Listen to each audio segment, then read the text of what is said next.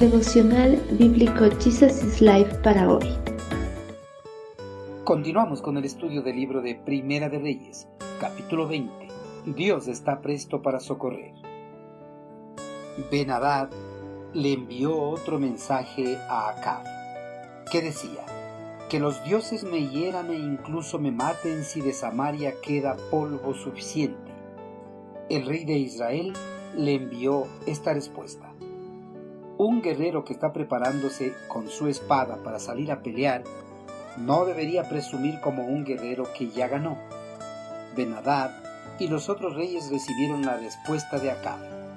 Prepárense para atacar, ordenó Benadad a sus oficiales.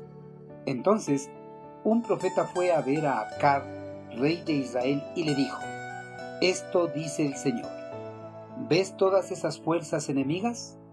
Hoy las entregaré en tus manos, así sabrás que yo soy el Señor.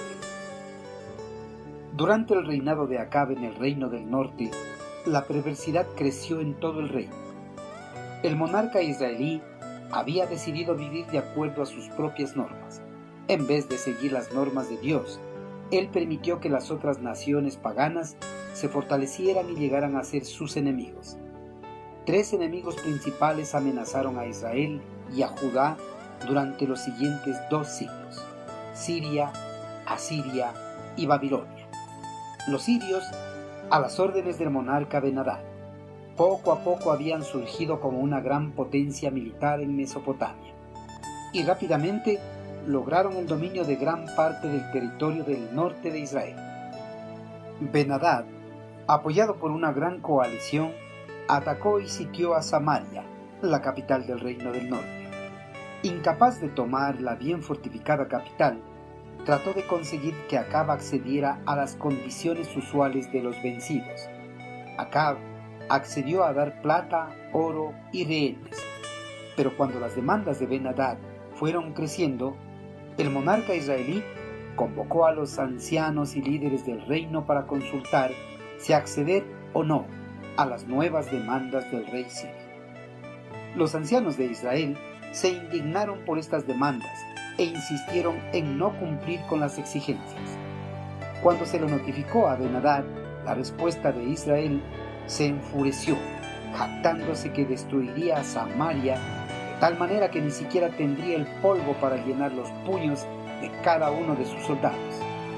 Ante esto, Acab respondió que un soldado que se pone las armas no debe alabarse como si ya hubiera ganado la victoria. Esta burla incitó al monarca sirio y a sus aliados rápidamente.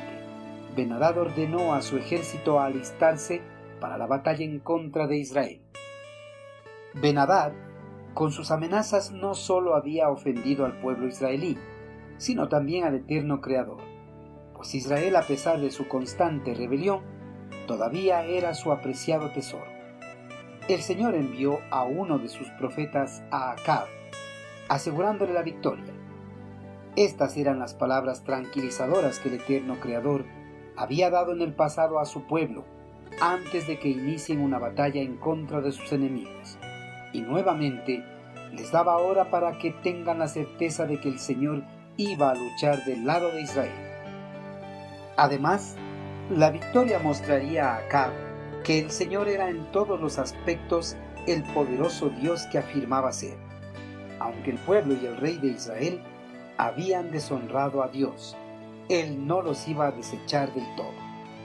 Queridos hermanos, ante el peligro que se avecinaba para el pueblo israelí, el eterno Creador en su gran misericordia acudió en su ayuda, aunque no se lo merecían. Al igual que en el pasado, en la actualidad el eterno Creador está siempre presto para socorrer a todas las personas que se encuentran en peligro. Hermanos, Acab e Israel estaban siendo amenazados por una coalición militar.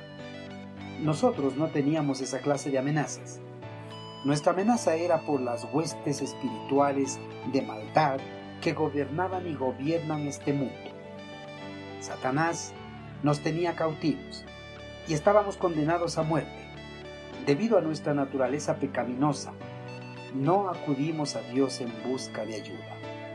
Pero nuestro Dios misericordioso mostró su amor inmerecido por nosotros al rescatarnos. Envió a su Hijo unigénito a morir en la cruz para darnos la victoria sobre nuestro enemigo.